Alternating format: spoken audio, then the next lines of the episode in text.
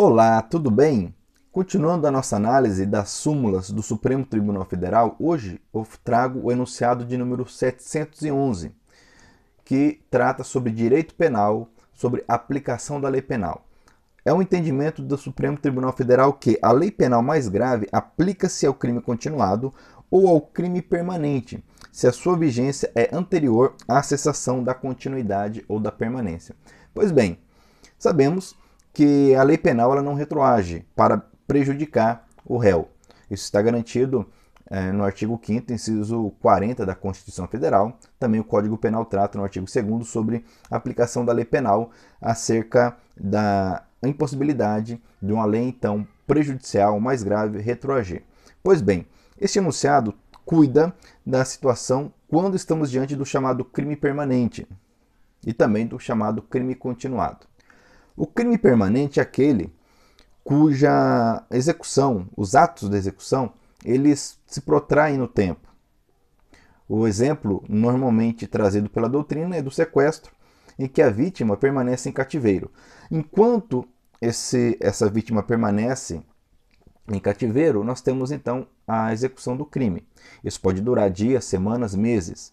Outro exemplo seria no tráfico de droga, é, previsto no artigo 33 da, da Lei de Drogas, o verbo é, manter em depósito, ter em depósito. Então imaginemos alguém que possua em sua casa, em sua residência, é, um grande montante de droga e ali ela fica armazenada durante meses. Então, durante todo esse tempo, o crime está ocorrendo. Se ao longo desse período surge uma lei penal mais grave, ela se aplicará, ela será aplicada para este caso. Esse é o entendimento do Supremo Tribunal Federal e a doutrina é, concorda com essa conclusão. Em relação aos crimes continuados, nós temos aqui é, a definição no artigo 71 do Código Penal. E o crime continuado, ele nada mais é do que uma ficção jurídica, onde várias condutas são consideradas como uma só, para efeitos de aplicação da pena. Então, diz o artigo 71 que o agente que, mediante uma ou mais ação, mais de uma conduta, ação ou omissão, ele pratica então dois ou mais crimes da mesma espécie e nas mesmas condições de tempo, lugar e modo de execução. Então, entende-se um crime em continuidade. Historicamente, isso surge lá na época dos chamados glosadores, que trazem essa interpreta interpretação para impedir que o indivíduo que praticasse um terceiro ou quarto delito contra o patrimônio fosse condenado à pena de morte, o que seria desproporcional. Pois bem, entende o Supremo então que no caso de continuidade delitiva, por exemplo, alguém que pratica aí seis crimes de estelionato, nas mesmas condições de tempo, vamos pegar um, um período de 15 dias, é, modo de execução, no mesmo local, na mesma comarca. É, e se nesse contexto, nesse período de 15 dias, houver uma alteração da lei penal sendo mais gravosa, ela deve ser aplicada nesse contexto.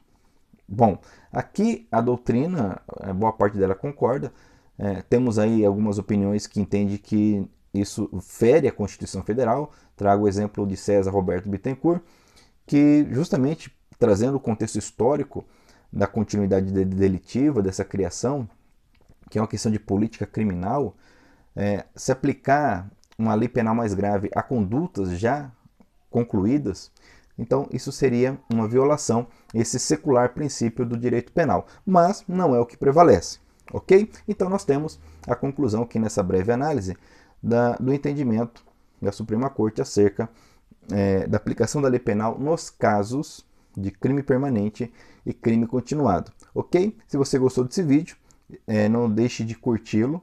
Muito obrigado por se inscrever no nosso canal e os seus comentários sempre são muito bem-vindos. E fique atento porque sempre estamos postando vídeos sobre súmulas do, Supremos, é, do Supremo Tribunal Federal, do STJ e também do TSE ok? Esse conteúdo também está na minha conta no Instagram e também é, está disponível no formato podcast, ok? Então, muito obrigado e até o nosso próximo vídeo.